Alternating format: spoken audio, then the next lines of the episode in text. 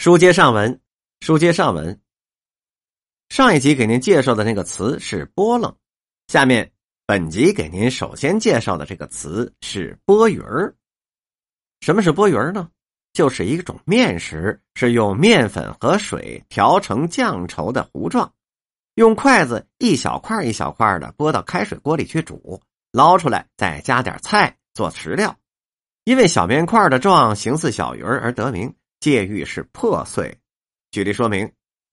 此外呀，再有山西馆，在北京那也是有相当的历史了。所做的佳肴以小件见长，廉价吃的样式最多的，尤善是做面食，像什么炸佛手卷啦、割豆啦、猫耳朵啦、波鱼啦、刀削面等等，皆可换人口味，两三人便餐是最好不过的了。豆豆啊，起豆起豆枪。这是什么？那是切糕呢，满城波鱼了。好了，全剁烂了，干什么也不容易，不是？举一个例子，您呐，顺着中心市场、三角市场和仙农坛市场中间的过道那么一溜，肚子不饿，那也叫您饿了。什么猫耳朵、波鱼干蹦，什么都有，您吃去吧。下面一个词是玻璃粉，是冷饮类的小吃，羊粉熬后凝成的。透明如玻璃，切小块浇酸梅汤食用。举例说明：夏季洗粮食，午后串巷而受之，祸生四起。玻璃粉是羊粉凝冻而成，桃脯是杏干加上淀粉凝结而成，均浇在梅汤以上，来以生滋味。下面一个词是玻璃花，是眼病，眼睛里长了一层半透明的白膜。这就是玻璃花。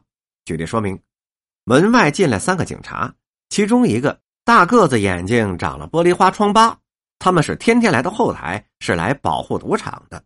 财主们每天都得给他们钱呢。再有一例，小麻子识出天花留下的后遗症，眼球上长了一个大玻璃花，眼神又不好，老是挤过眼皮，还是看不大清楚。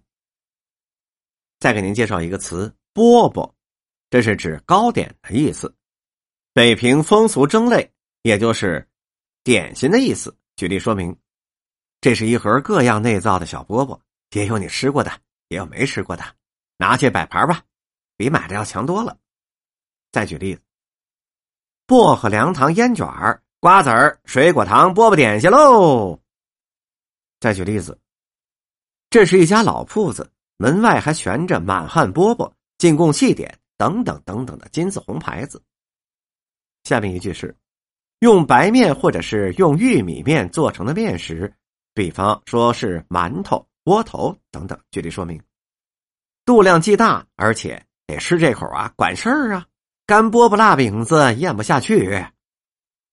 下面一句是，债主就请了京师地方法院，把他从剩下的号房里给轰了出来。这才知道。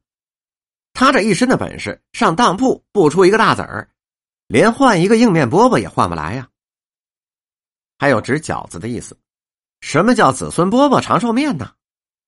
有打女方提了一个盒子，里面有两个新碗，两副新筷子，一个碗里是饺子，一个碗里是面，这就是所谓的子孙饽饽，还有长寿面。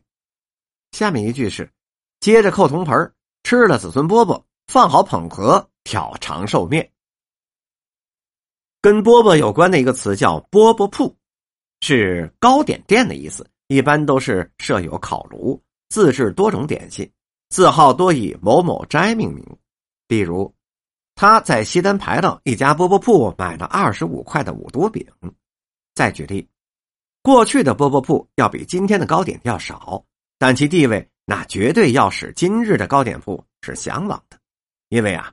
当年北京人买饽饽，并不单纯是为了吃，甚至主要不是为了自己吃，而是民俗和礼节上的必需品。与此相有关联的词还有一个叫“饽饽匣子”，是指成盒的糕点。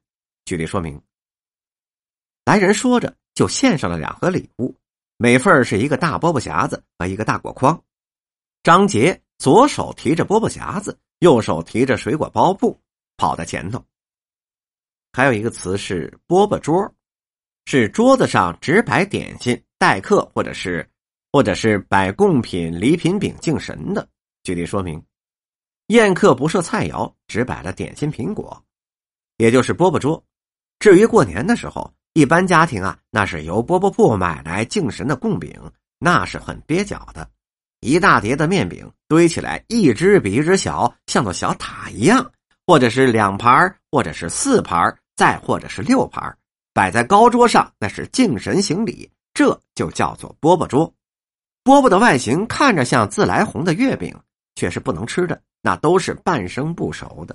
本集播讲完毕。